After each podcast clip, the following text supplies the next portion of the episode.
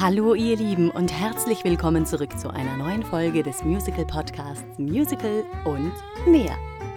Mein heutiger Gast war und ist mir eine ganz besondere Inspiration. Lisa Habermann habe ich in Hamburg bei Sister Act kennengelernt und war schon damals in ihren Anfängen eine beeindruckende Sängerin und Darstellerin und noch dazu eine auf ganzer Linie besondere und liebenswerte Frau. Und Lisa hat sich kein einfaches Thema für diesen Podcast ausgesucht, aber ein umso wichtigeres. Und zwar wird sie mit euch über die Work-Life-Balance sprechen. Welche Art von Geschichten sind wichtiger? Die, die wir auf der Bühne erzählen oder die, die das Leben schreibt? Und können sie vielleicht sogar voneinander profitieren? Nun, die Antwort hört ihr jetzt. Lisa! Ja, Martina, wir haben es geschafft. Großes Wiedersehen nach. Oh, Oh Gott. Sechs, sieben Jahren? Sechs Jahren? Sieben Jahren? Das war mein erster Job. Das ist, ich glaube, das ist, ja, Wann hast du abgeschlossen? 2011. Ja. 2018, sieben Jahre. Sister Wir haben Act. uns danach gar nicht mehr gesehen, gell? Wahnsinn. Ja, stimmt. Krass. Okay, ja.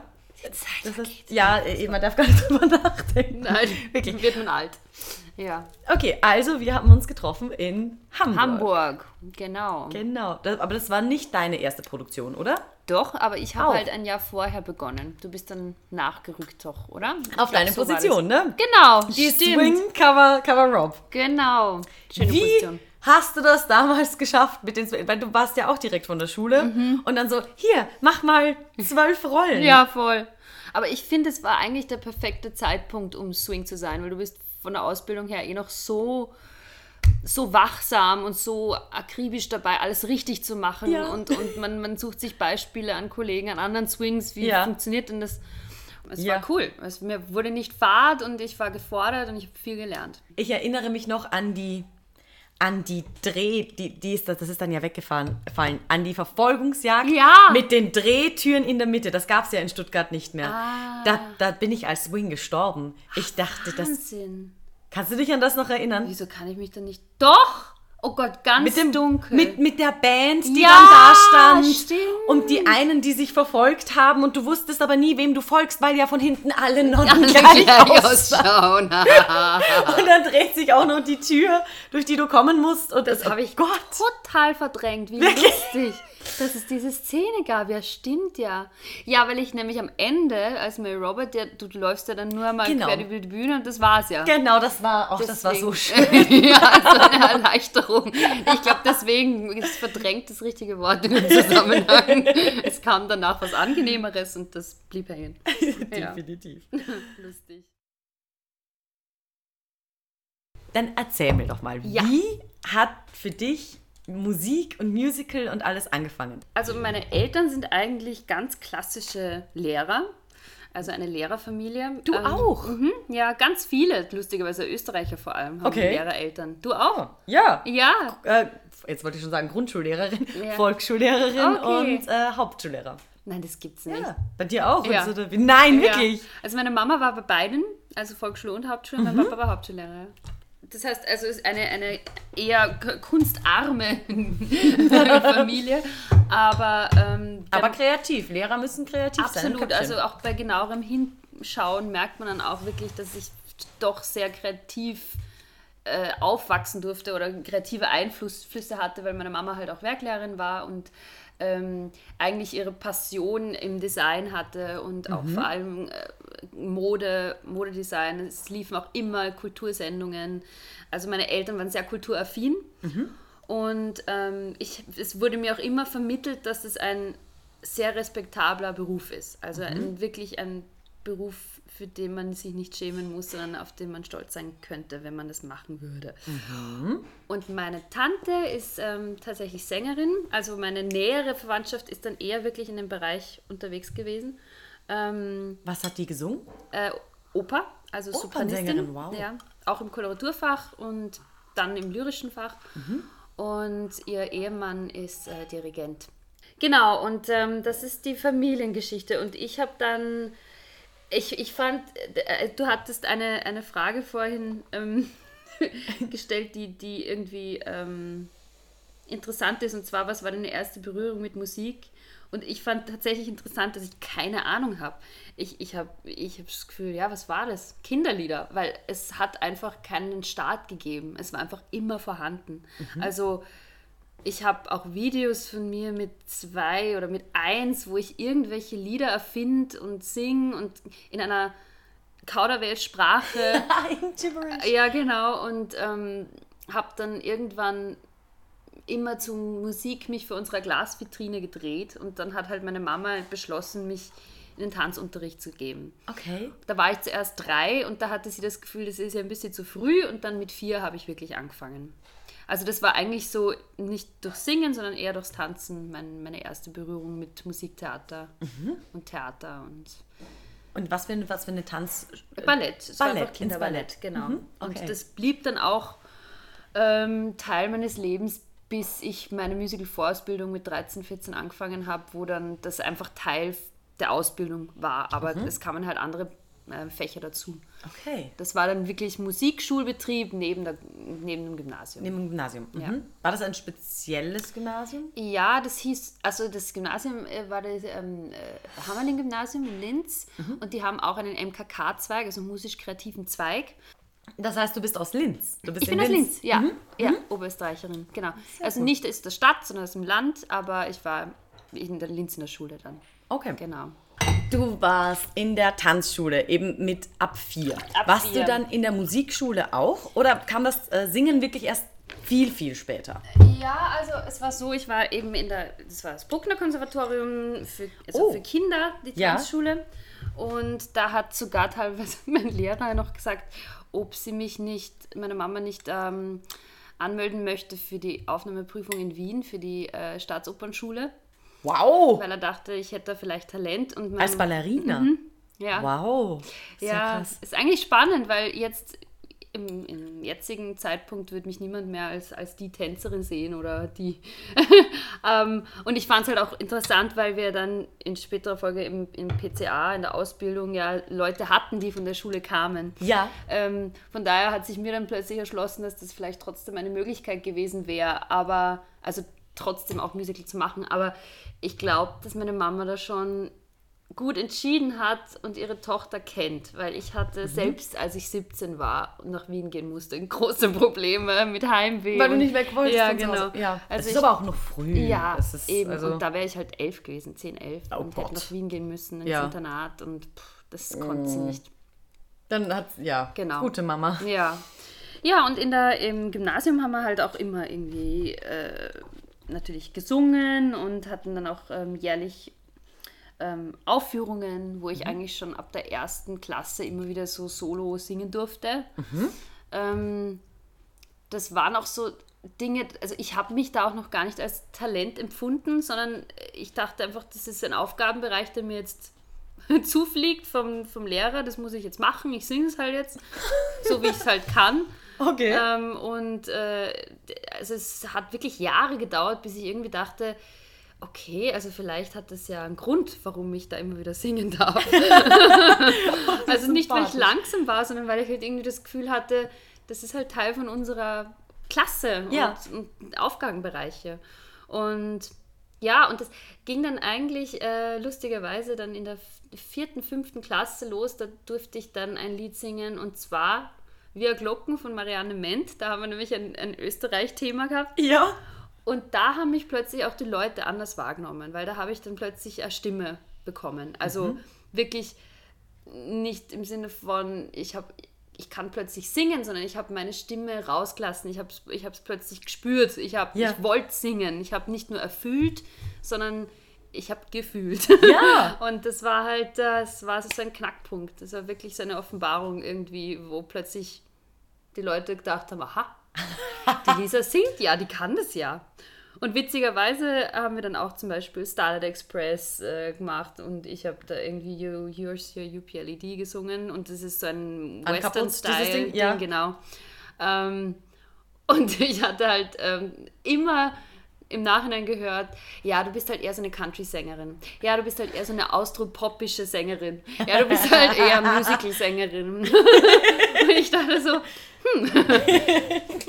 Okay, Categorizing fängt echt früh an. Ja. Schon mit 14, 13, 14 fängt es an. Echt, haben die das schon Ja, gesagt? mhm. Krasse Sache. Weil es ist halt irgendwie wichtig für Menschen manchmal äh, Dinge einordnen zu können. Und Damit sie es begreifen können, ne? Ja, genau. Und das habe ich in, in der Schule schon erfahren durch Mitschüler. Die Schulzeit war schon für mich sehr aufschlussreich, würde ich sagen, weil ja, weil ich äh, mich lange Zeit als Außenseiter gefühlt habe, obwohl ich dachte, eigentlich in so einer Klasse mich zu Hause zu fühlen. Ähm, hatte auch irgendwo mit der Klasse zu tun. Manche passen besser zu einem, manche weniger. Da haben sich halt schon viele Grüppchen gefunden, wo ich irgendwie nicht, mich nicht zugehörig gefühlt habe. Ähm, es wurde teilweise sogar mein, meine Leidenschaft für die Musik verurteilt und, und ähm, Aber es war doch eine Musikklasse. eigentlich schon, ja. Aber immer wenn ich Okay. gesungen habe, hieß es, Lisa, sei leise. Was? ja, Lisa singt schon wieder, Lisa, sei bitte mal leise. Und ich weiß nicht, womit es wirklich zu tun hatte, aber tatsächlich kam dann irgendwann ein Punkt, wo ich mir dachte, ja, wisst was, ähm, ich, äh, ich weiß jetzt, was ich will und ich weiß, dass ich das äh, möchte. Und ähm, ich habe jetzt ein Ziel vor Augen und ich gehe den Weg und ihr, ich brauche euch eigentlich nicht. Und der, der Wendepunkt war tatsächlich der Eintritt in diese Musical-Vorausbildung. Genau, weil da, es war schon sehr früh, also ich war da 13, glaube ich, weil ich da einfach reinkam und mich sofort zu Hause gefühlt habe. Also da waren halt sofort Kinder und Jugendliche, die dieselbe Leidenschaft gehegt haben, die dieselben äh, Künste liebten wie ich und auch ähm, nicht davor zurückgescheut sind, das zu zeigen, sondern im Gegenteil was draus machen wollten. Und äh, man hat sich da gegenseitig bestärkt und ähm, ja, und äh, plötzlich war da einfach ein Excitement da, was ich vorher immer nur für mich alleine hatte. Ach, und wie toll. Und da, Ja. da konntest du es teilen. Genau. Und plötzlich hat sich da echt was in meinem System getan. Ich, keine Ahnung, mein Gehirn hat einen Sprung gemacht und ich habe plötzlich verstanden, wie ich mein Leben organisiere. Äh, Ich habe plötzlich mir also Lerngruppen selber gesucht, wo ich gewusst habe, da funktioniert es. Mit den Leuten kann ich. Mathe lernen, mit Ja. denen kann ich Deutsch lernen, mit denen kann ich Bio lernen. Und also habe da halt schon gemerkt, ich bin eine soziale Lernerin, ich Ja. muss sprechen Ja. und habe das halt für mich dann auch ähm, gefunden und mir geholt und mir, mir helfen lassen von Kollegen und meine Eltern sind quasi nur mit offenem Mund da gestanden und haben geschaut, wie jetzt, du brauchst uns nimmer. wie jetzt, du unterrichtest auch noch an der Tanzschule am Wochenende und machst aber auch noch Musikschule und machst das, das, das. Und ich habe halt alles selber organisiert und Wahnsinn. ja, aber das ist alles nur gekommen durch das eine Ziel. Das eine Ziel, dahin zu kommen. Also das war mal so die Schulzeit und dann ging es weiter. Ja. Und diese, diese Musical-Vorausbildung, war die auch in Linz? Oder war ja, die war in Puchenau, das ist ähm, von Linz auch circa 20 Minuten weg. Ähm, und es war wirklich so ein eigenes Konzept. Das gibt es auch eigentlich in Österreich, glaube ich, nur da. Witzigerweise. Ich meine, vielleicht sind mittlerweile Jahre vergangen, einige andere aus dem Boden gesprießt, aber ähm, und unsere Lehrerin damals, ähm, die mich auch wirklich da sehr unterstützt hat und äh, inspiriert hat, die das ins Leben gerufen hat, die Engländerin, ähm, hat leider den Beruf aufgehört aufgrund von nervlichen Problemen. Also sie konnte mit dem, mit dem Druck des Berufs, mit dem Druck auf die Bühne zu gehen, nicht mehr umgehen und hat Okay. sich dann darauf besonnen, äh, ja, zu unterrichten? zu unterrichten stattdessen? Und hat wirklich da viel geschafft und ich bin trotzdem dankbar und so, so findet jeder seinen Platz irgendwie Ja. im Bereich und äh, also so viele Kinder sind ihr dankbar, dass sie das gemacht hat. Also diese Leidenschaft für den Beruf hat sie halt dann anders ausleben können. Super. Ja. Boah, Echt toll. tolle Frau, tolle Ja. Frau. Nebenbei habe ich halt dann bei der Tanzschule angefangen. Ähm, Du hast gerade vorher gesagt, du hast unterrichtet. ja, genau. Also Wie? beziehungsweise assistiert. Also ich habe Okay. dann Kurse auch mit unterrichtet äh, in der Tanzschule. Also Immer noch Ballett, oder? Nein, das waren dann Gesellschaftstänze. Also, genau. Ah, ich bin okay. da rein durch die normale Tanzschule, Ja. Tanzschulzeit, die es ja in Österreich oft noch gibt. So, Ja. genau, im Alter Oh Gott, von, wie alt ist man? 16? 16 glaub ich? herum, ja. genau. Und habe dann auch ganz brav debütiert, wie alle, oh, mit einem genähten Kleid von meiner Mama. und ähm, bin dann da hängen geblieben, habe dann wirklich wahnsinnige Freude daran gefunden und habe sogar äh, lange überlegt, Turniertänzerin zu werden. Ah, das, ja, das kann ich mir gut vorstellen. Und habe, das war damals wirklich ein Riesenthema für mich, weil ich irgendwann gemerkt habe, also entweder Musical oder das. Ja. Ähm, weil es einfach sehr viel Zeit in Anspruch nehmen hätte müssen und ähm, habe dann auch Salsa entdeckt und das mache ich bis heute. Also oh, Salsa, Salsa tanzen. Ich, genau. Ja, das war echt toll. Also das habe ich auch im ersten Ausbildungsjahr noch ganz viel praktiziert. Und ähm, genau, die Musical-Vorausbildung hat dann schon das letzte Jahr darauf ähm, ähm, abgezielt, dich auf die äh, ähm, Auditions vorzubereiten. Mhm. Und ähm, das hat dann auch funktioniert. Also ich war ähm, in, ich war dann auch mal in Essen, ah, das wollte ich auch sagen, stimmt. ich war an der Volkwang in Essen ähm, bei einem, also wir haben zwei Trips gemacht mit der Musical-Vorausbildung. Einmal nach Essen an die Volkwang, also nach Werden in Essen und einmal ähm, nach Hamburg in die Stage School und Job. Damals um noch. sich wirklich die Schulen mal anzugucken. Mhm. Mhm. Genau, und wir durften da ja, also die Leute interviewen und, und die, die Chefs haben uns ein bisschen drüber erzählt und so. Toll. Und die so Räumlichkeiten anschauen. Mhm.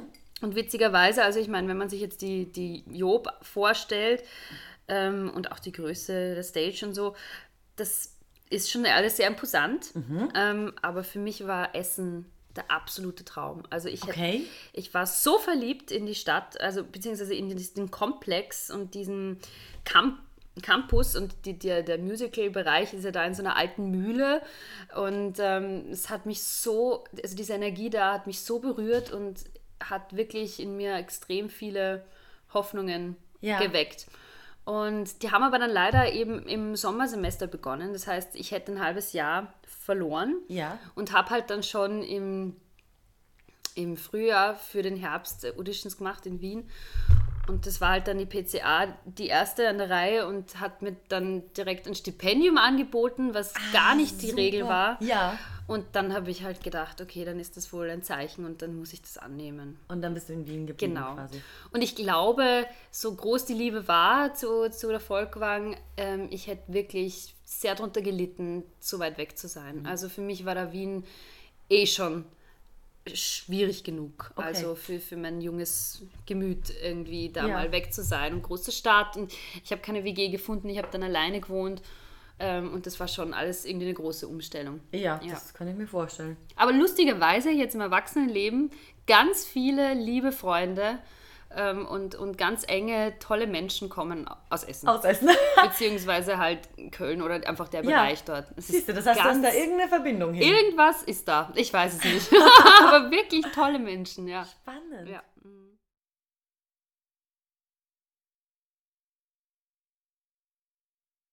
Ja, also es hat, hat sich schon dann schon nach dem zweiten Jahr irgendwie gezeigt, dass ich sehr wohl irgendwie ein Gefühl dafür habe, was ich will und was ich brauche. Mhm. Ich habe dann nach dem zweiten Jahr mich nicht mehr so von Autorität einschüchtern lassen, mhm. sondern habe dann wirklich ähm, bemerkt, okay, ich, ich muss jetzt nicht so eine Tänzerin sein. Ich muss jetzt nicht diese Art von Sängerin sein. Ich, mhm. ähm, ich merke, dass ich auf bestimmte Dinge anspreche und äh, mit denen was anfangen kann und einen Hunger danach habe, mehr davon zu erfahren. Ja. Und bei manchen Dingen hört es halt irgendwann auf. Mhm. Und ich, äh, ich will jetzt, ich habe jetzt nicht genug Zeit äh, und, und auch nicht die Muße und ich glaube auch nicht die Überzeugung, dass es jetzt Sinn macht, äh, mich mit Dingen zu befassen, die mich jetzt nach zwei Jahren immer noch einfach an einen Punkt bringen, wo ich sage, ich muss jetzt nicht mehr weitergehen. Mhm. Also ich habe das jetzt ausgeschöpft, soweit ich glaube, dass ich es brauchen werde. Mhm. Ich würde gerne meine Zeit in was investieren, wo ich spüre, da ist noch echt Luft nach oben. Ja.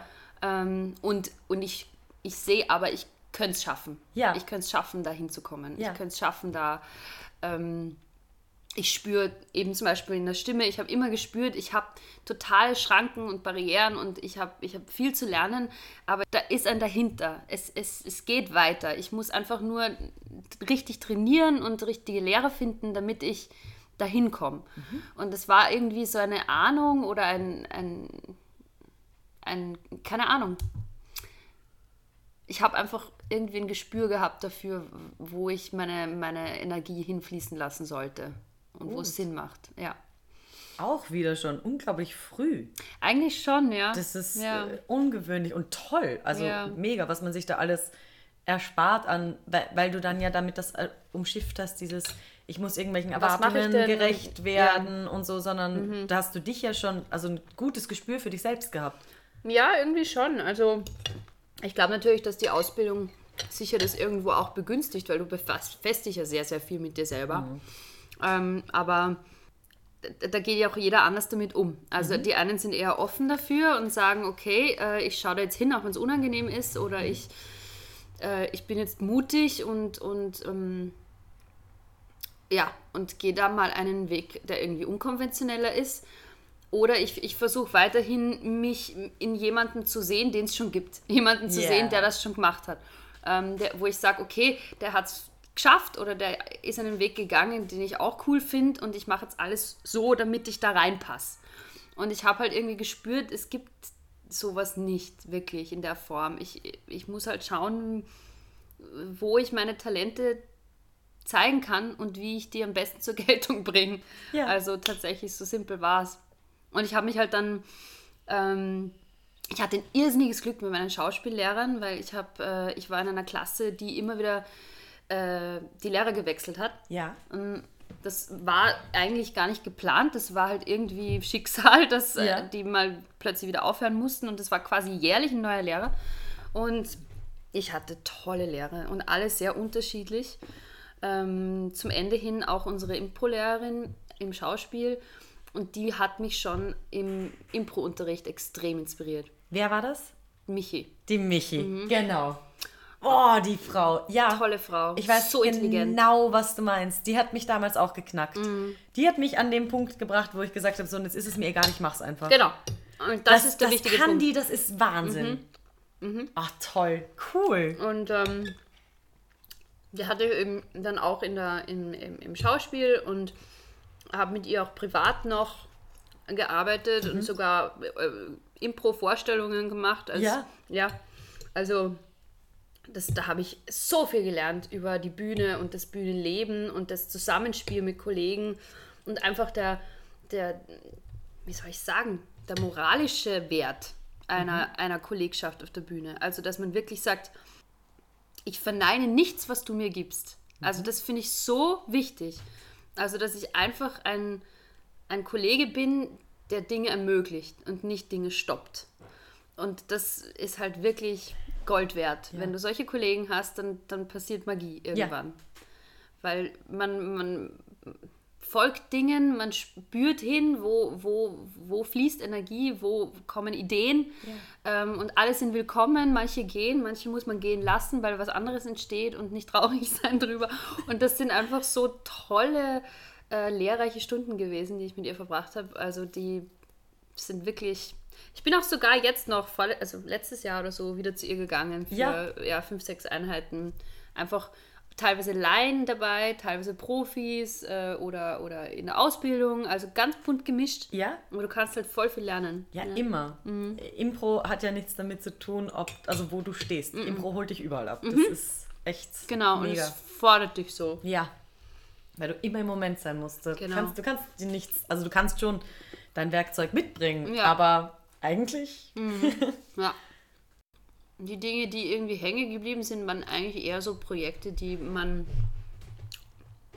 mit Kollegen gemacht hat oder für Kollegen gemacht hat, wo man die Stärke in sich und in der Gemeinschaft gefunden hat. Also mhm. Dieses Gefühl, wir sind ein Jahrgang. Ja. Wir machen das als Jahrgang. Wir sind gemeinsam in, dieser, in diesem Boot, wir machen gemeinsam diese Reise.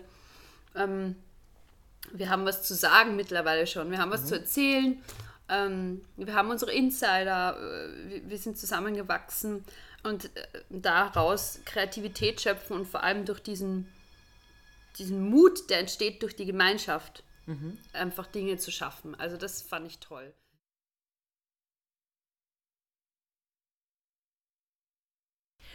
Und was war dann dein erst, deine erste Audition oder dein erstes Audition-Jahr? Weißt du das noch? Äh, ja, das war eben die Phase von Sister Act, mhm. Und Tarzan hat zur selben Zeit, waren auch Auditions. Ah, okay. Auch für Hamburg. Ähm, was, wo habe ich noch? Also da bin ich oft nach Hamburg geflogen, weil das waren natürlich dann auch ähm, diese Auditions mit 5000 Runden. Viva! Viva, viva. Und ähm, wie war denn das nochmal? Ich glaube, Tarzan war zuerst und da habe ich aber immer irgendwie das Gefühl gehabt, diese Jane-Sachen wollen mir nicht in, ins Hirn. Also ich weiß nicht, ich kann es mir nicht merken. Äh, diese lateinischen Namensdinger, nein, das oder? Das ging schon, aber und dann auf einmal hm, hm, und dann auf einmal das halt immer irgendwie alles ähnlich, aber nicht gleich. Aber nicht wirklich gleich ja. und auch keine großartige Entwicklung im Lied, dass man sich da irgendwie orientieren könnte. Und ähm, es war wirklich, äh, irgendwie hat sich da was gesperrt in mir. Und dann kam Sister Act und ich habe dieses Lied gehört von Mary Robert und das hat mich so berührt. Mhm. Also das hat wirklich, ich habe mir da eine, eine Darstellerin auf YouTube gesucht, die das so schön interpretiert hat. Und, ähm, und die Musik und der Text und die, also ich habe, ich war so inspiriert und ich hatte das Gefühl, ich kann das, ich kann das einfach. Äh, und witzigerweise, ich habe ja damals auch gar nicht damit gerechnet, dass das jetzt irgendwie wohin führen könnte, sondern ich wollte einfach eine gute Edition machen. Mhm. Ich wollte einfach zeigen, was ich kann. Mhm. Und ähm, da ging es halt plötzlich weiter und weiter und äh, dann hatte ich den Job. und war komplett fertig. Habe mich so gefreut. Ähm, weißt du noch, wo du warst? Oder mhm. wann sie dich angerufen haben? Ja, oder wie? Ich war in meiner alten Wohnung. Und ich war allein. Mein damaliger Freund war in der Arbeit. Der hat damals schon Tanzvampire gespielt. Ähm, und ich habe halt abends diesen Anruf gekriegt und habe dann sofort eine Freundin von mir angerufen. Tatsächlich eine Nicht-Theaterfreundin. Ja. Ähm, und habe nur geschrien und mich so gefreut. und sind wir halt sofort irgendwie gesagt, wir müssen jetzt was trinken gehen, wir müssen feiern und das haben wir auch gemacht. Und ähm, ja, und für mich war natürlich ganz klar, dass ich das machen werde und muss. Ja. Und äh, ja, und es war eine unheimlich aufregende Zeit. Also das erste, mir gefällt ja das erste Jahr, also weil man eben das Jahr sich mit oder ohne Haar denken kann. Ja. das gefällt mir sehr. Und es war wirklich das erste Jahr. Also ähm, schönes Gefühl. Ich war verwöhnt, weil ich einfach eigentlich nicht viele Auditions gemacht gehabt habe. Aber ich habe halt einfach wirklich typisch wie die Faust aufs Auge passt. Ich habe das so gut reingepasst. Ich habe die Rolle so gut verstanden und nachvollziehen ja. können. Und vor allem einfach dieses im Englischen The Life I Never Led, also dieses Leben, das ich nie, nie selber führen konnte oder ähm, und immer in der Außenwelt zu sehen, was, was möglich wäre. Das, ja. das waren so Dinge, die habe ich schon von meiner Kindheit her verstanden, weil ich, weil ich einfach am sozialen Leben teilweise so wenig partizipiert habe, weil ich einfach mhm. beruflich so, ähm, so früh schon einfach äh, meinen Weg gegangen bin und der ist halt einsam. Mhm. Der ist wirklich einsam.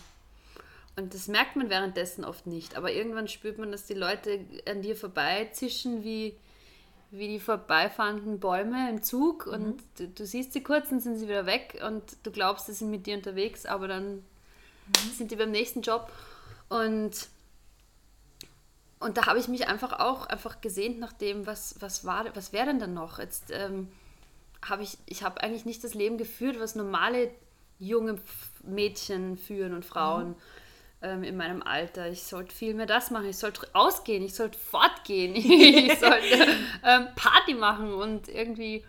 Aber es war einfach, ich habe mich tatsächlich auch dann nicht wirklich dafür entschieden. Bis zu einem mhm. gewissen Maß halt natürlich, wie es beruflich möglich war. Ähm, aber deswegen war halt diese Rolle für mich Zucker. War echt toll. Krass. Und ich habe es jeden Tag geliebt zu spielen.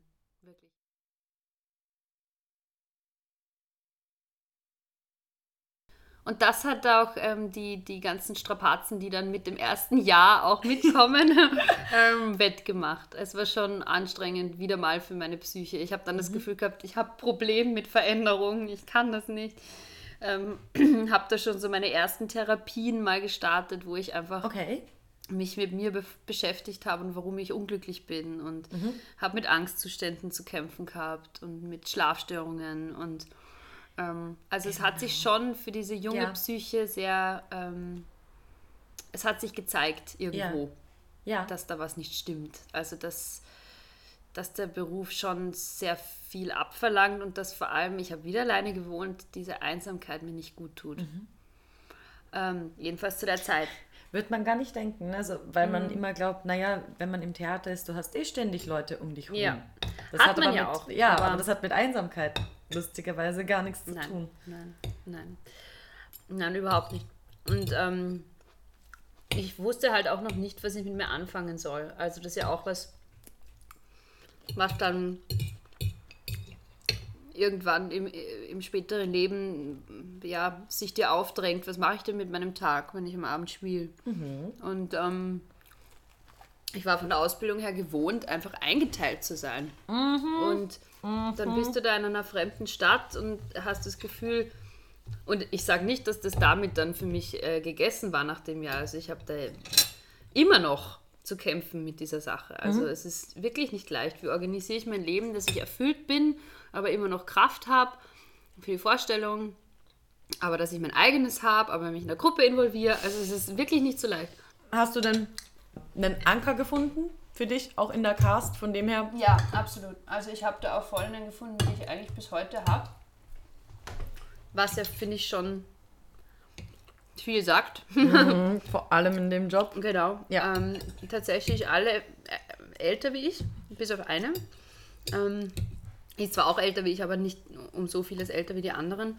Aber ich habe da irgendwie so, glaube ich, vielleicht auch so Mutterfiguren gesucht oder ähm, einfach Frauen, die, die mir irgendwie Wärme auch geben konnten, die ich gebraucht habe. Weil ich habe mich dann plötzlich wieder so verloren gefühlt und so jung und mhm. ähm, aber da ist ja Sister Act wirklich, ich finde so ja, eine tolle, so tolle toll, ja, mhm. das ist unfassbar. Wenn du, wenn ich mir denke, was es schon für einen Unterschied gemacht hätte, wenn deine erste Produktion Mama Mia ist jetzt zum mhm. Beispiel mit, mit Party People Absolut. und so. Oder du fängst mit Sister Act an, ja. wo einfach wirklich gestandene Frauen mhm. sind, die Familie mhm. fast alle mhm. haben schon und einfach ja, das ist ganz anders. Die, die Energie ist ganz, ganz anders in der Cast. Und es ist auch interessant, wie sich dein Leben dann eben auch nach diesen diesem Umfeld quasi richtet, also mhm. und diesen Jobs, die du machst. Weil, wie mhm. gesagt, ich habe kein, also es wäre ganz anders gelaufen, hätte ich mal bei mir gemacht. Mhm. Ganz anders. Oder We Will Rock You oder mhm. was auch immer. Also, aber ich finde, für mich war es ganz richtig, weil ich mhm. habe wirklich so viel gelernt von diesen Frauen. Ähm, und mir, ich habe auch gelernt, was ich nicht will und was ich will und, und was ich kann und was, was schiefgehen kann, auch wie man sich täuschen kann in, in Menschen. Also ich habe mhm. schon wirklich viel gelernt. Ähm, und mein Gott, man ist so ein Welpe und wird so reingeschmissen in, in dieses, dieses dieses Betriebssystem, Musical, ähm, ja, Großproduktion, Stage Entertainment ähm, und musst dich da irgendwie mal behaupten, wirst gesehen und mhm. weißt noch nicht mal so recht, wie du selber ausschaust. Also es ist echt so, pff, wer, wer bin ich denn? Alle sagen mir, wer ich zu sein habe, aber ich, mhm. so sicher bin ich mir da jetzt gar nicht eigentlich. Und dann macht man halt eine Zeit lang mit und mhm. ist diese Person, bis man irgendwann merkt, es ist, es ist nicht so leicht. ja. Sehr schön gesagt. Danke.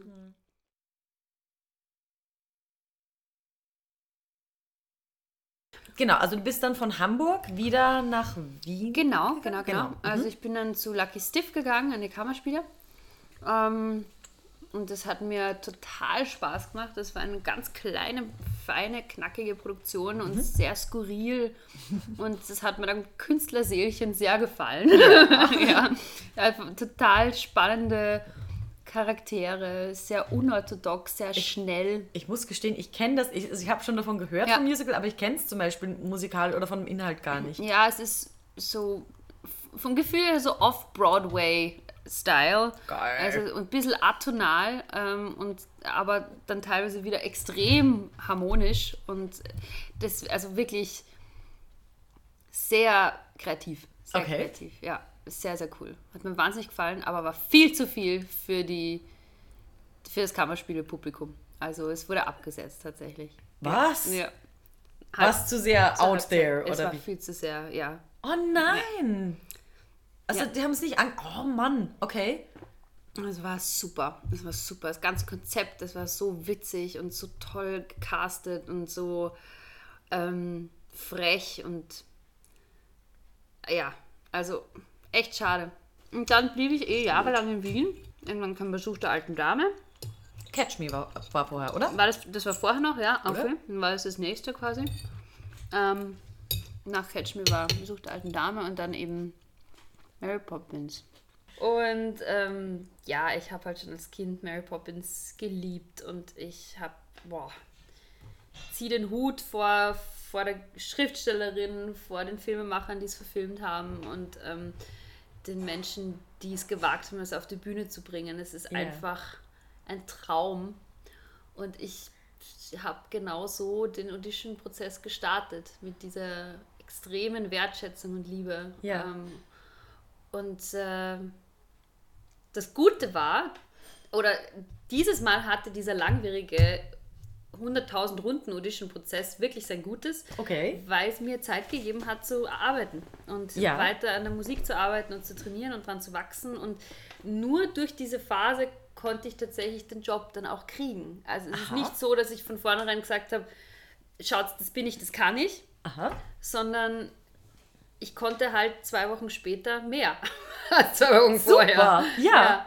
Und, ähm, und dann vier oder sechs Wochen später hieß es dann plötzlich, okay, Lisa, du hast dir wirklich das erarbeitet, die, die finale Runde. Also die mhm. waren sich nicht sicher, ob sie das wollen, aber ich habe halt dann echt abgeliefert und habe dann die finale Runde gemacht und habe es dann geschafft. Ja. Ja. Es war wirklich krass, krass der Prozess. Und wunderschön, wunderschöne Rolle, wunderschönes Stück, wunderschöne Cast. Ähm, wirklich viel gelernt, viel gearbeitet, war immer noch nicht da gesanglich, wo ich eigentlich sein wollte, auch das ganze Jahr nicht. Und hatte da dann irgendwann wirklich aufgrund von meiner hohen Demut des, der, der Bühne gegenüber und, und meinem Perfektionismus und, und der Wertschätzung von dieser Rolle so zu kämpfen mit meinen Nerven. Also okay. es wurde dann auch immer schlimmer, weil ich eben sehr verkopft bin und mich da einfach reinreden kann in, in Sorgen und in, in also ich bin wirklich eine 1A-Grüblerin. und ähm, das ging dann wirklich so weit, dass ich fast, dass ich hinter der Bühne fast schon Panikattacken hatte und, und Herzschmerz und also wirklich stechendes Herzgefühl und einfach Flucht. Ich wollte flüchten. Ich ja. konnte nicht mehr. Ich war absolut am Ende nach der Vorstellung. Meine Aber Knie war waren, also ich hatte so Muskelkater in den, in den Schenkeln, weil ich ständig meine Beine so fest angespannt hatte. Okay. Und ähm, ich bin wirklich in die Garderobe gekommen und habe mir gesagt, Lisa, entweder das ändert sich jetzt oder du hörst auf, weil es geht nicht mehr. Und ich musste da halt wirklich an, an meine allererste ähm, Lehrerin denken in der Musik, äh, in der MTA, die aufgehört hat wegen den Nerven. Und dann dachte ich, okay, was ist jetzt dein Weg? Also willst du jetzt aufhören oder willst du weitermachen? Und für mich war klar, dass das nicht das Ende sein kann. Also es war nicht das Ende. Deswegen musste ich einfach tatsächlich diesen Kreislauf durchbrechen. Und das ist jetzt das Paradoxe durch noch mehr Strengheit. Also ich musste noch strenger zu mir sein. Und zwar nicht mit Kritik, sondern durch ähm, aktives Unterbrechen meiner Kritik. Also ich musste mich selber maßregeln und Wenn wirklich genau, genau, ja. also wirklich mir auf die Finger hauen und sagen, jetzt fängt es wieder an. You've been down that path. Du weißt, was da unten auf dich wartet und zwar nur Frust und Kummer und, und, äh, und noch mehr Sorgen und Ausgelaugtheit und es bringt nichts. Mhm. Du kannst jetzt, was du jetzt kannst mhm. und du kannst nur das hoffentlich meiste davon zeigen, mhm. indem du dich jetzt lieb hast und indem du das umarmst, was du machst und indem du Spaß hast und dich freust, dass du jetzt diese Rolle verkörpern darfst. Und ähm, du hörst jetzt auf damit. wollte ja nur, unter Anführungszeichen, ich wollte ja nur, aber ich wollte ja nur, ich wollte ja nur, aber ich wollte ja nur alles, alle Möglichkeiten, was schiefgehen kann, vorher mir mal äh, durchdenken, mhm. um vorbereitet zu sein mhm. oder um was auch immer. Und das hat wirklich, also da war ich dann bei einem Coach, der hat mir das beigebracht, wie ich da einfach ähm, mich mental äh, äh, kontrollieren kann und mhm. mir dadurch dann helfen kann. Und es ist wirklich dann von da an bergauf gegangen. Ja. Weil ich diese Rolle so geliebt habe ja. und äh, weil ich wusste, dass ich das kann und weil ja. ich das will und weil, weil ich wusste, dass mein, mein Timbre dafür passt. Und deswegen wollte ich halt alles rausholen und ich wollte es so genauso wunderschön spielen, wie ich selber sehen wollen würde. Ja. Und das war halt ein, äh, eine Utopie. Das, das geht nicht. Also also es geht schon, aber nicht während du dir selber die ganze Zeit zuschaust, ja. weil so viele Leute, die dich gesehen haben, mhm. haben ja gesagt, super, der Hammer. Ja, ja, ja. Also. Eh, aber das ist so, wie wenn ich irgendwie, keine Ahnung, rückwärts durch den Sand laufe und immer meine Fußspuren wegwische. Also ja. es ist so dieses, ich, oder ich jag meinen eigenen Schwanz. Es ist, für andere ist es schon da, wo es sein soll. Mhm. Aber du selber stehst drin und bist immer noch am Arbeiten und in die feinste Kleinigkeit. Ich habe wirklich, ich kannte diese Musik so gut und ich, ich wusste um jede, wann ich die Phrasierung abwinken will, wie viel Vibrato ich drauf habe, ähm, äh, wann ich ins Piano oder Pianissimo gehe, wie, wo mein Bruch kommt, wie ich den um Schiff, wo, was mich schon genervt hat, dass ich den überhaupt umschiffen muss. Da dachte ich, das, muss doch, das geht doch nicht. Und ähm, alles. Ich wow, wusste alles bis ins kleinste Detail. Und wenn, wenn das klitzekleinste Detail dann auch nicht funktioniert hat, dann dachte ich mir, scheiße, scheiße, es ist nicht so, wie ich das eigentlich könnte. Ich könnte es ja eigentlich, aber jetzt habe ich es nicht hinkriegen. Ja. Und die Zuschauer haben verdient, dass es so ist. Die Zuschauer und, und die, ja, die, die die Kunst, die Kunst hat es verdient. Also die, die, die, ich, ich kriege die Möglichkeit, das zu spielen und alleine diese Geschichte erzählen zu dürfen, verlangt mir ab, mein absolut aller, allerbestes zu geben. Und das, mhm. ähm, es ist ein schöner und ein nobler Gedanke, aber wenn er dich in den Abgrund stürzt, dann, muss man halt genau. schauen, genau. wie man sich das selber hilft, weil es geht einfach nicht. Genau. Da sind wir wieder bei der Balance. Ne? Das ist eine, eine super, super mhm. Grundeinstellung. Aber wenn du es zu sehr in die eine Richtung schwenken lässt, genau. musst ein Gegengewicht finden, Ganz weil sonst genau. äh, bist du weg. Ganz das genau, ja.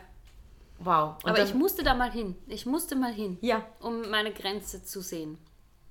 Ist wirklich so. Also ich bin da bis ans Äußerste gegangen, um zu merken, okay, ich weiß nicht, wo es herkommt, wie, wo dieser Fanatismus herkommt und dieses...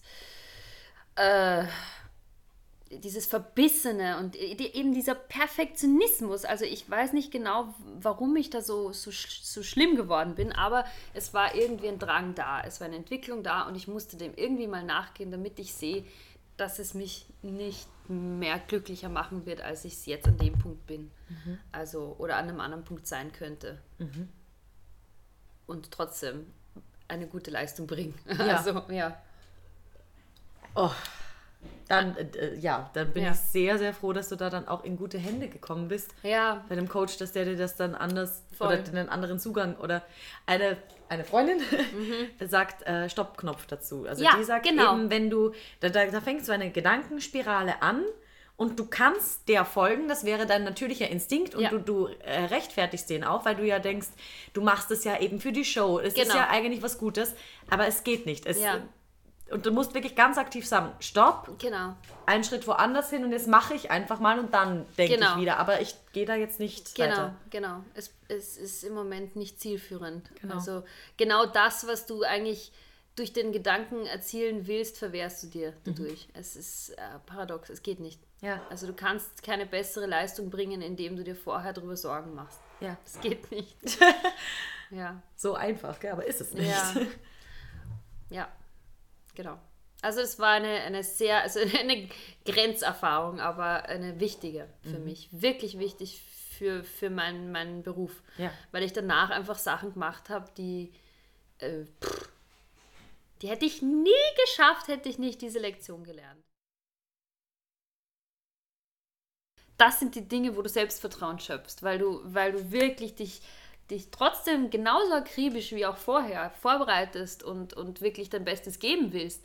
Aber du, du musst auf dich vertrauen, du musst da reinspringen ins kalte Wasser, du bist hochkonzentriert, aber du schaffst es. Und wenn du es dann geschafft hast, sagst du dir, hey, wenn ich das geschafft habe, dann schaffe ich doch das auch und das auch und das geht auch irgendwie.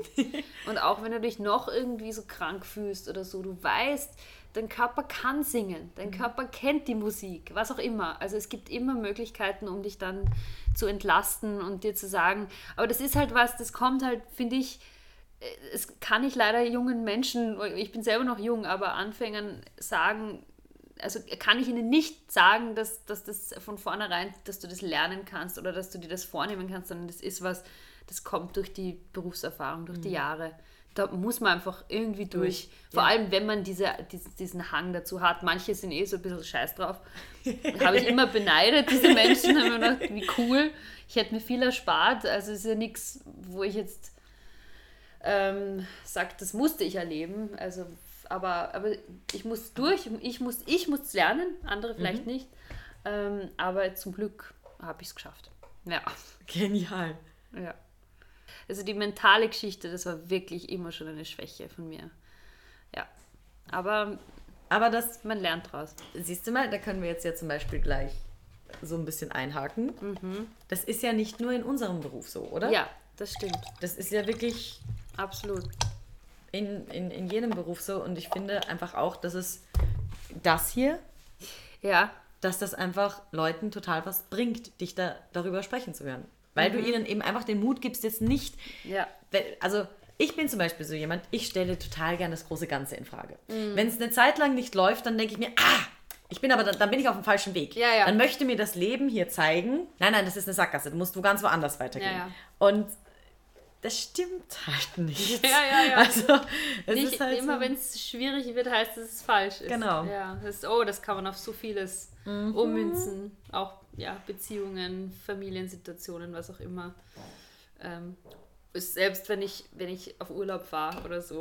Ja. also, du musst dich einfach manchmal durch Dinge durch, durchplagen, um noch was Tolleres zu erreichen. Oder? Mhm. Also ich, man wächst halt durch Anspruch oder durch, durch ähm, wenn, ich, wenn ich eine Verletzung habe, ist danach die Haut dicker. Also, weißt du, es ist so, aus, aus diesem Schmerz kommt ja auch Stärke. Mhm. Also. Ich denke immer an den Muskel. Ja. Ich muss wirklich immer, du, du trainierst ja. Genau. Und am genau. Anfang ist es das Beschissenste auf der ganzen mhm. Welt, weil du kriegst überhaupt nichts zustande. Mhm.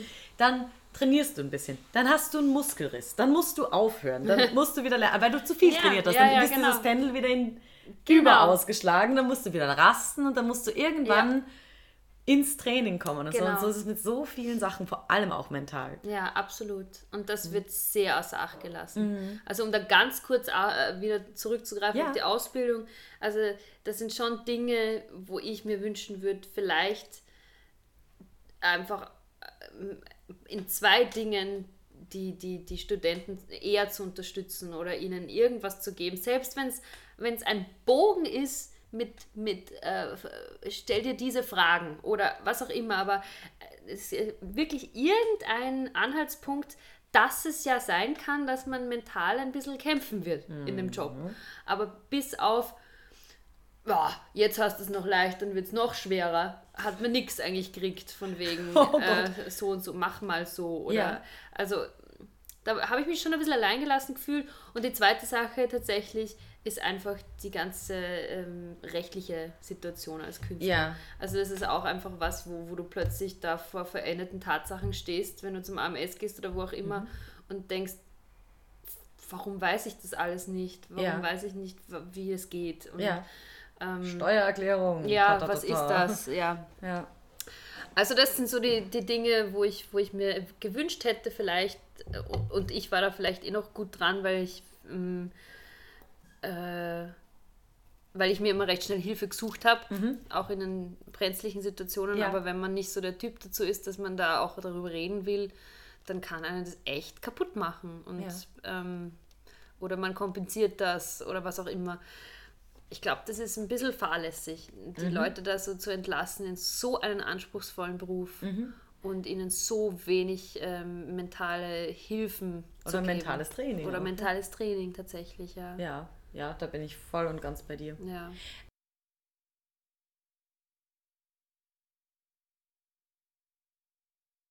Ja, und das ist ja das äh, Krasse im Musical, weil dieses, dieses Genre so breit gefächert ist und weil wir von ganz unterschiedlichen Punkten uns da treffen. Der eine mhm. kommt, kommt vom Tanz, der andere kommt vom Gesang, der dritte eben kommt eher aus, aus dem Schauspiel oder, oder äh, ist irgendwie ähm, kunstaffin und, und sieht da Talente in sich und schafft es tatsächlich in die Ausbildung mhm. und steht dann da. Und, und dann gibt es aber diese Rollenbilder, Broadway, West End, ähm, ähm, ja, Triple Threats, die irgendwie dann quasi die Soldaten auf der Bühne sind, die einfach alles abliefern und sowas von Chaka ganz geradlinig perfekt.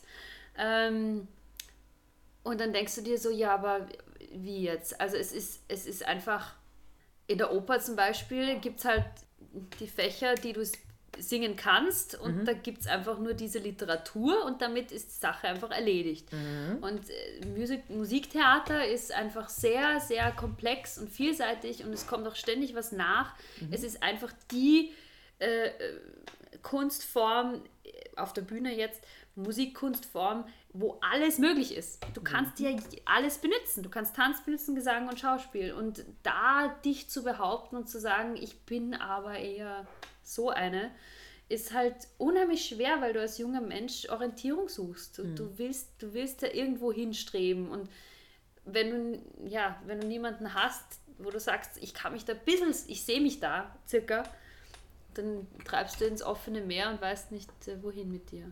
Total. Und da, das ist einfach in dem Bereich, glaube ich, sehr, sehr schwer. Das stimmt. Das ist sehr schwer. Und gerade da ist es wichtig, dass man vielleicht einfach, sei es mal nur ein Workshop, es mhm. muss ja kein wöchentliches Fach sein, aber einen Workshop hat, der, ähm, der sich damit befasst, wie kann ich mir helfen. Ich werde mhm. allein sein in dem mhm. Job. Ich, und nicht nur äh, ähm, physisch allein, sondern ich werde psychisch mit mir mich befassen müssen. Mhm. Und das Einzige, was mir hilft, ist vielleicht Gespräch und, und äh, auch Gespräch mit mir selber. Also was kann ich mir für Fragen stellen? Ich habe immer immer schon Tagebuch geschrieben, ja. jahrelang. Ähm, also das hat mir den Arsch gerettet, Verzeihung, aber war wirklich so. Und, und eben die, die, das nicht davor zurückschrecken, sich Kollegen zu öffnen und einfach hinzuspüren, wer könnte mir denn jetzt was sagen, was mir hilft. Mhm. Wer könnte mir denn, wer hat vielleicht sowas schon erlebt oder ja, wem kann ich jetzt vertrauen? Wem kann ich mich anvertrauen? da wären wir jetzt bei dem Thema aus der Küche. Ja. Mit dem sozial-asozialen äh, Verhalten, das ja. wir an den Tag legen. Ja, ja. Ähm, ja, ja wie, wie, und wo lernt man das? Hast du das zum Beispiel während der Ausbildung ganz anders wahrgenommen als im Job? Also verhalten sich Musical Darsteller oder Leute, die Musical-Theater machen oder überhaupt Künstler, die halt nie lange wo bleiben. Mm. Die halt damit leben, dass sie immer wieder in eine neue Gruppe, neue Gruppe, neue mm. Gruppe reinkommen. Sozial oder asozial?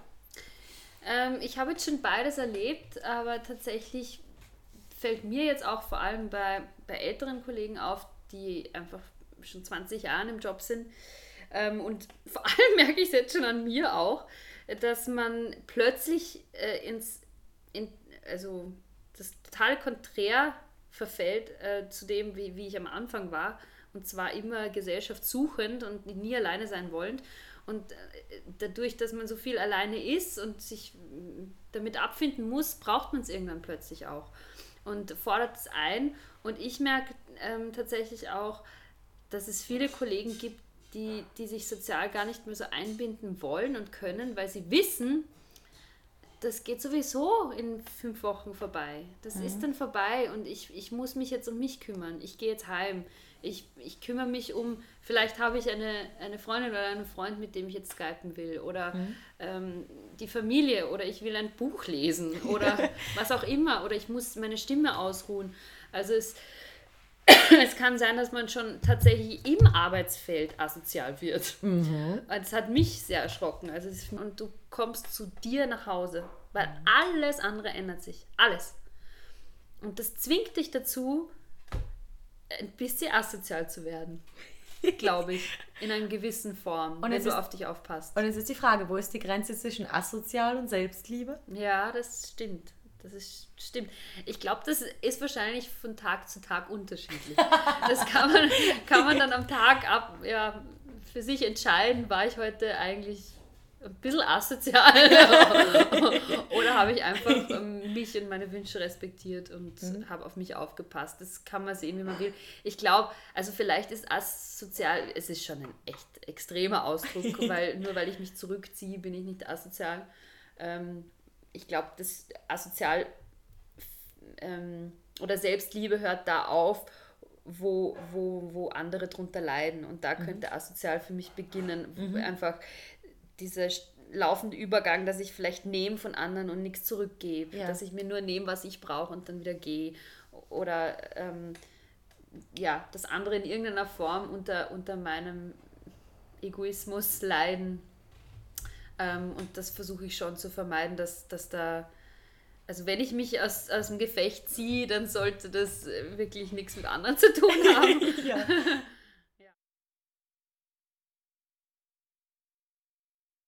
es ist so interessant, weil, weil es wiederum extrem von deinem derzeitigen Platz im Leben abhängt, wie du den Beruf für dich nützt. Mhm. Also ich habe, also in Hamburg war es für mich wie ein Sprung ins kalte Wasser und ich war komplett entwurzelt und wusste gar nicht so, was mit mir passiert und hatte auch gar keine Ahnung von Privatleben. Was ist das? Was mache ich denn damit? Ich ja. habe zu viel Zeit und ich weiß nicht, was ich mit mir machen soll. Ähm, wie ich dann nach Wien zurückging, habe ich mir das aufgebaut tatsächlich und habe auch viel in Wien gearbeitet. Und da wurde mir das Privatleben tatsächlich zu viel. Also mhm. da hatte ich das Gefühl, ähm, ich habe ich hab zu viel Ruhe zu Hause. Ich habe zu viel, ich, ich muss was erleben. Ich muss, mhm. ähm, ich habe zu viel Alltag. Mhm. Eigentlich, das trifft es am, am, besten. Aber ich weiß nicht, wie ich jetzt was erleben kann, wie, wie ich das, wie bestreite ich jetzt das Leben ohne dass ich jetzt ähm, beruflich da weniger Energie habe am Abend, was auch immer. Ähm, was interessiert mich denn eigentlich abseits von dieser Leidenschaft? Mhm. Und ähm, da war dann tatsächlich mein nächster Stadttheaterjob in, in, in Leipzig damals, eben Dracula, äh, wieder eine Erfüllung. Also das, mhm. da habe ich wieder diesen, die, den Job und diese Umstellung durch den Job rausgerissen aus dem Leben zu sein und dort ähm, sich mal neu zu entdecken und, und die Fühler auszustrecken und zu sagen, cool, wie, wie sieht mich denn die Umwelt so abseits von Wien und da, wo mich schon mhm. alle kennen. Und da hat mir das total gut getan, eben mal wieder kein, kein Privatleben zu haben, ja. sondern einfach dort mal frisch zu starten. Und ähm, und dann ähm, kam aber irgendwann so ein Punkt, wo ich gemerkt habe, das wird mir jetzt zu lang, dieses Entwurzeltsein. Und irgendwann merkt man dann, äh, das ist dann vielleicht auch einfach eine Sache von kurzer Dauer, diese, diese Euphorie von neues Stück, neues Umfeld. Ähm, dann kommt dieses, dieses, äh, dieses Aufwachen mhm. von wegen, hm, halt mal, das, ähm, das geht ja vorbei. Und mhm. was ist denn dann? Mhm.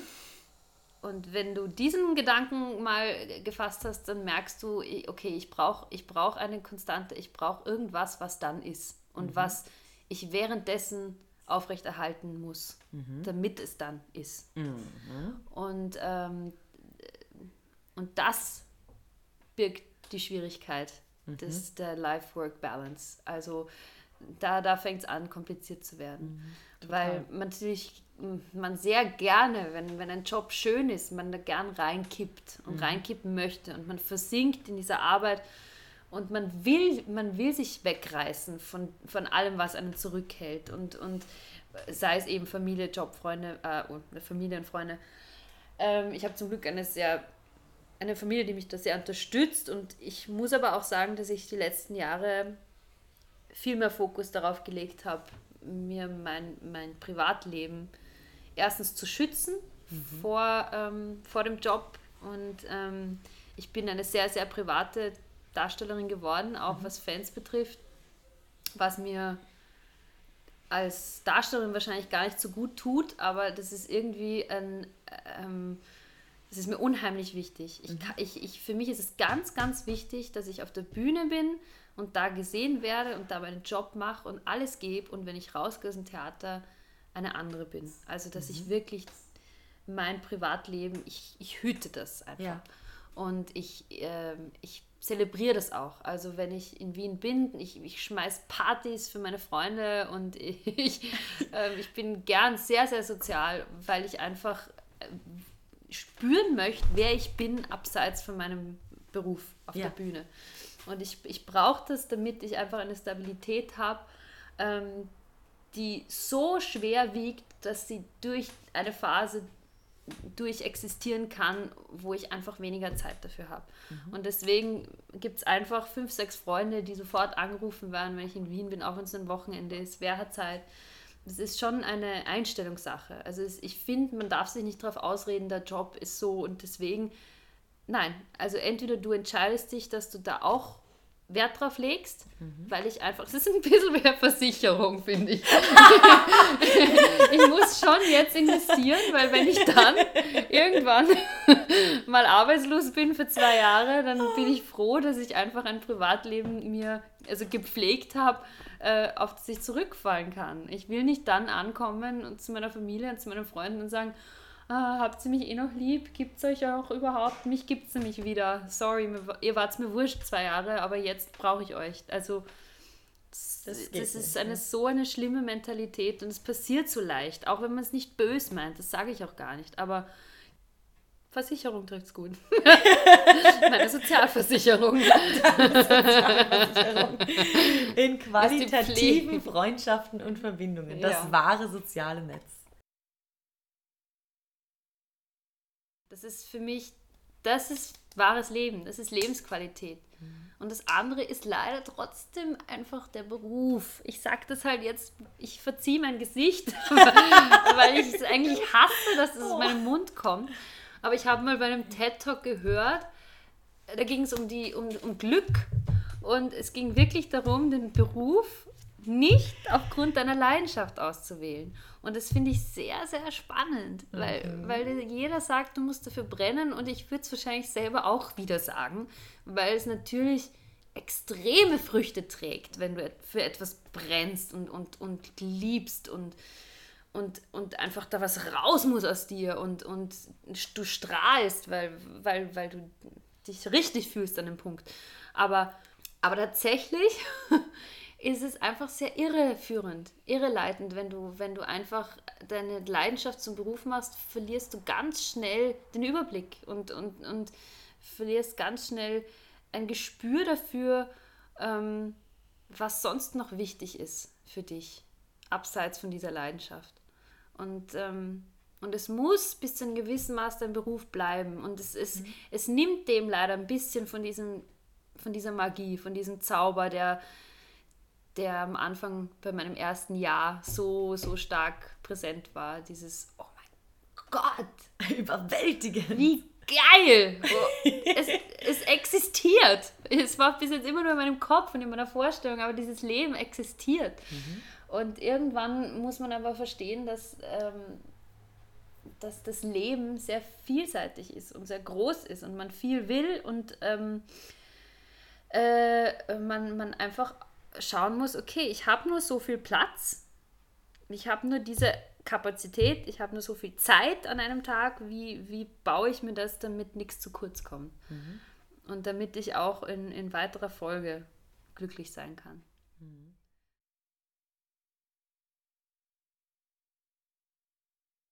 Was ist dein liebster Platz im Theater? Was ist mein liebster Platz im Theater? Also für mich ist tatsächlich, okay, das klingt jetzt ganz schlimm, ich habe schon alles gehört, Lisa. Aber es ist tatsächlich die Bühnenrampe. Es ist wirklich so. Das ist doch nicht schlimm. Weil, aber ich, ich kann es auch begründen. Natürlich stehe ich da gern, aber ich stehe da auch gern, weil ich, ich liebe diesen ersten Moment, wenn, wenn man zum ersten Mal auf die Bühne geht, wenn man da noch nicht geprobt hat und man ist vielleicht neu in diesem Theater. Und die Energie an diesem Punkt ist unfassbar. Du hast vor dir das Orchester, den Orchestergraben. Du hast diese ganz vielen, meistens extrem schön angeordneten Stühle von Menschen, äh, also Menschen leer in dem Zeitpunkt. Und du hast diesen Bühnenraum, diesen heiligen, sacred Bühnenraum hinter dir. Also ich finde die Energie an dem Punkt, das ist wie so ein, da trifft sich alles. Ja. Und da passiert was, da wird was passieren. Und ähm, da darf was passieren. Da kommen Leute hin, damit was passiert. Mit ihnen oder mit dir oder am ja. besten Fall mit allen. Idealerweise. tatsächlich, ich liebe das, ich liebe viele Punkte an dem Theater, aber der ist für mich einfach, das schlägt nichts. Super schön. Ja, ist leider so. Dein liebstes Geräusch? Mein liebstes Geräusch ist tatsächlich die Stille. Und zwar die Stille während einer Vorstellung, wenn alle ruhig sind, wenn irgendwas passiert und, und alle bei der Geschichte sind und ein ganzer Raum von vielleicht tausend Leuten nichts sagt. Ich finde, ein Theater ist so ein, ein, ein frequentierter Platz und so laut und viel passiert. Und es ist so besonders, wenn es einmal ruhig ist.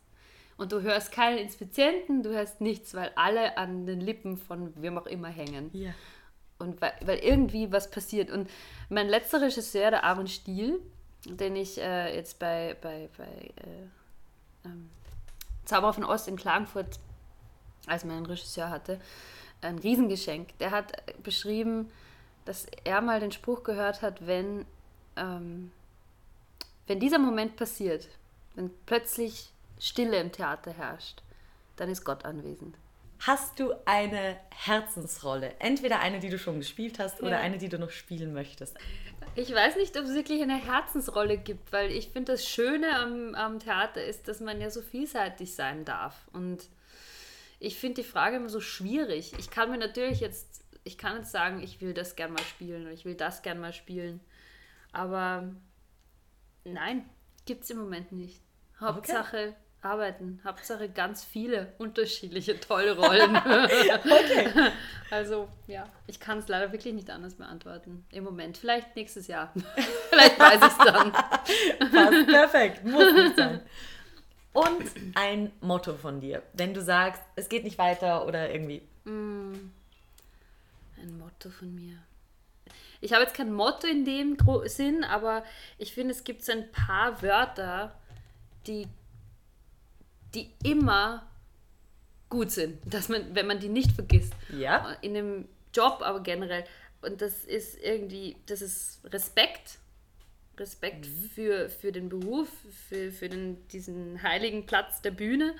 Die Zuschauer, die Kollegen, einfach Respekt, mhm. Wertschätzung, Liebe. Ähm, auch für alles. Mhm. Umfeld, also den Stoff, dich, alles.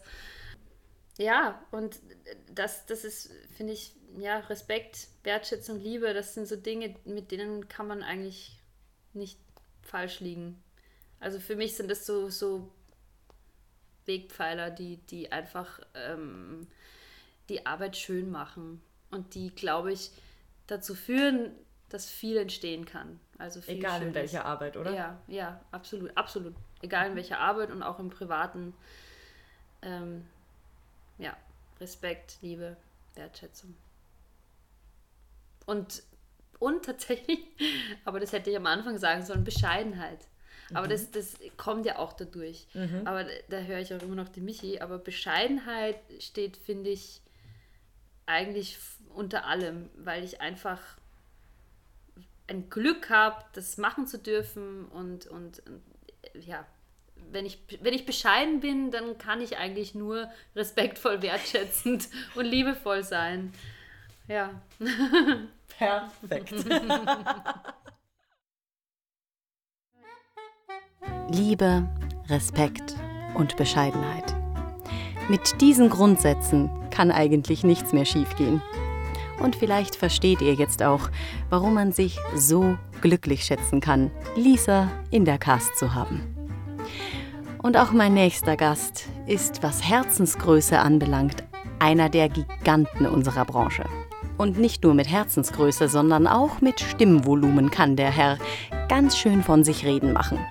Ich rede von Gero Wendorf. Wo auch immer im deutschsprachigen Raum eine Westside Story aufgeführt wird, Gero ist meistens nicht weit. Denn dieser begnadete Tenor ist einfach der perfekte Tony. Und Gero hat so manche Gedanken zum Thema Musical in der deutschen Theaterszene, über seine Verantwortung und seine Möglichkeiten. Also schaltet ein und seid mit dabei. Ich freue mich auf euch. Bis dann!